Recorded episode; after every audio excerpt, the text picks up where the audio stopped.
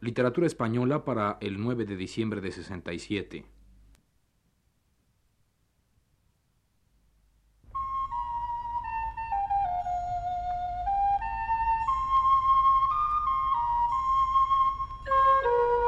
Este es el programa Literatura Española. A cargo del profesor Luis Ríos.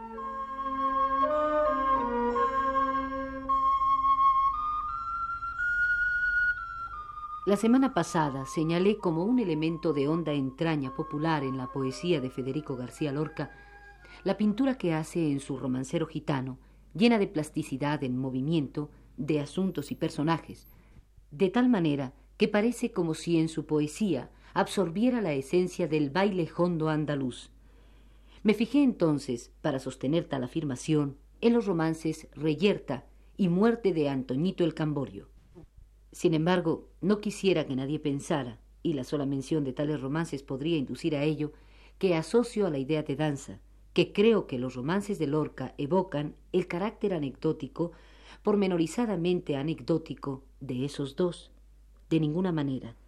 Es el puro movimiento cantado, la pura figura de los personajes, el juego de luces y sombras que en esos romances hay, lo que me da una impresión de baile, y no el sentido narrativo, argumental, que esos movimientos también tienen en los mencionados romances.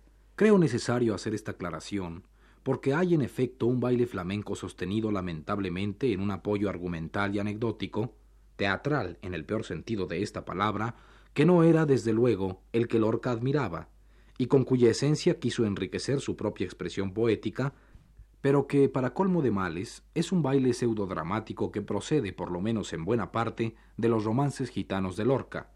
Mal entendida su indudable calidad plástica evocadora de la danza, precisamente como nadie debería entenderla, por los sucesos en sí mismos, lucha entre gitanos, envidias, heridas, muerte, que el poeta narra. Para evitar ese equívoco, recordemos ahora otro romance de Lorca, tan evocador de un baile hondo como aquellos otros dos pero exento de argumento. Me refiero al romance de la pena negra, que expresa el dolor, la desolación de una mujer, Soledad Montoya, sin que el poeta nos dé las causas de ello, sin que se apoye en sustentos anecdóticos de ningún tipo, y que por la pura y peculiar expresión lorquiana, la pasión de esta mujer cobra una extraña virtud visual, una representación de figura en movimiento, de cuerpo que baila, Podría ser este romance como un río interior de palabras que discurre por el espíritu de la bailadora en el momento de bailar una soleá o una seguirilla, exteriorizándolo con su braseo, con la comba vibrante de su cuerpo, con el ritmo de sus pies. Este es el romance de la pena negra.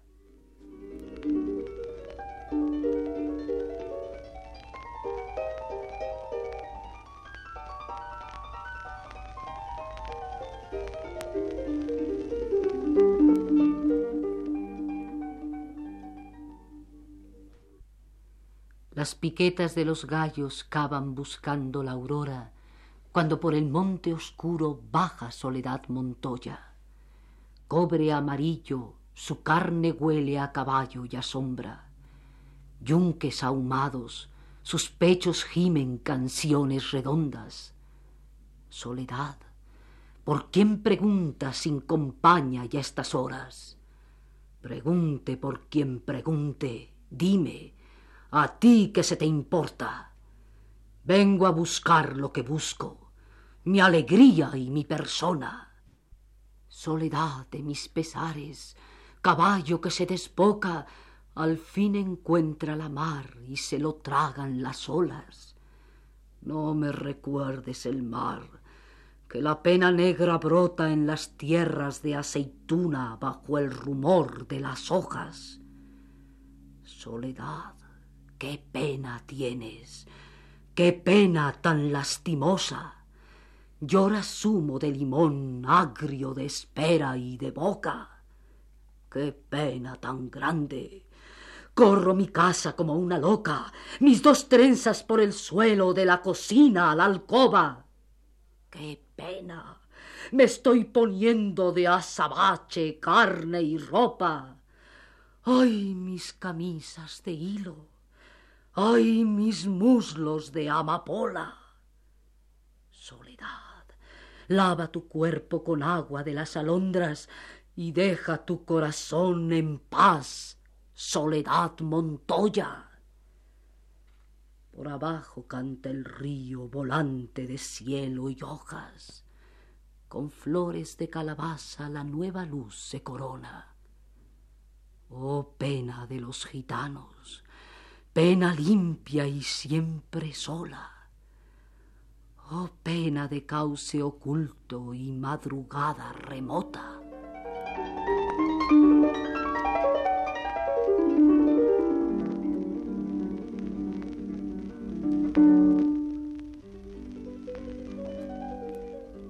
Junto a elementos pupales, como los ya comentados en la plática pasada, asuntos y personajes de la vida andaluza, calidad plástica, embebida de baile hondo, en la descripción y narración, otros elementos populares más se reúnen en la composición de los romances gitanos.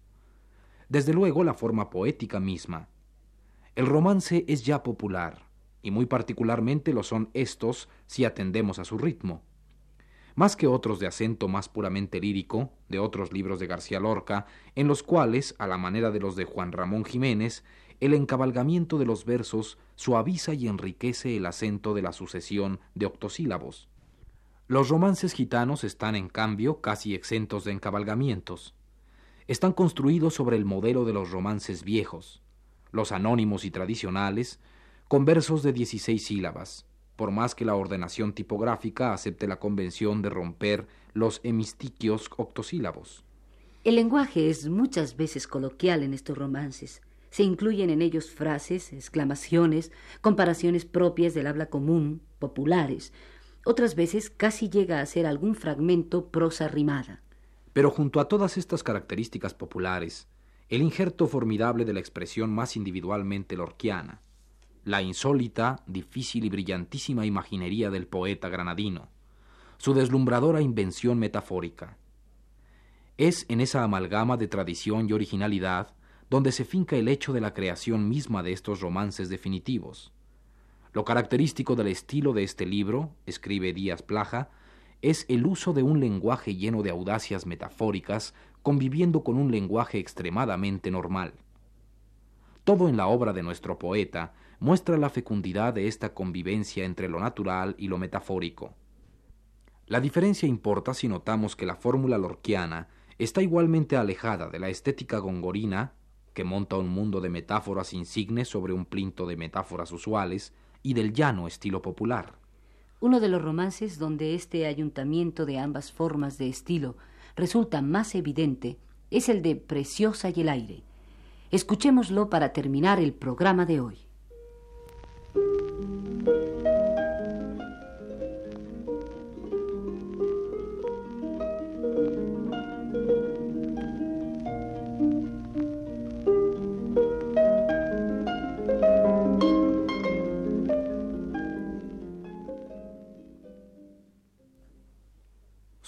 De pergamino preciosa tocando viene por un anfibio sendero de cristales y laureles el silencio sin estrellas, huyendo del sonsonete, cae donde el mar bate y canta su noche llena de peces.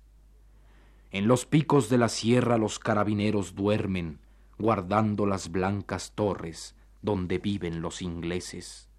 Y los gitanos del agua levantan por distraerse glorietas de caracolas y ramas de pino verde su luna de pergamino preciosa tocando viene. Al verla se ha levantado el viento que nunca duerme. San Cristóbalón desnudo lleno de lenguas celestes, mira a la niña tocando una dulce gaita ausente. Niña, deja que levante tu vestido para verte. Abre en mis dedos antiguos la rosa azul de tu vientre Preciosa tira el pandero y corre sin detenerse. El viento hombrón la persigue con una espada caliente. Frunce su rumor el mar, los olivos palidecen, cantan las flautas de umbría y el liso gong de la nieve. Preciosa, Corre, preciosa, que te coge el viento verde. Preciosa, corre, preciosa, míralo por donde viene, sátiro de estrellas bajas con sus lenguas relucientes. Preciosa, llena de miedo, entra en la casa que tiene más arriba de los pinos el cónsul de los ingleses. Asustados por los gritos, tres carabineros vienen, sus negras capas ceñidas y los gorros en las sienes. El inglés da a la gitana un vaso de tibia leche y una copa de ginebra que preciosa no se bebe. Y mientras cuenta llorando su aventura aquella gente, en las tejas de pizarra el viento furioso muerde.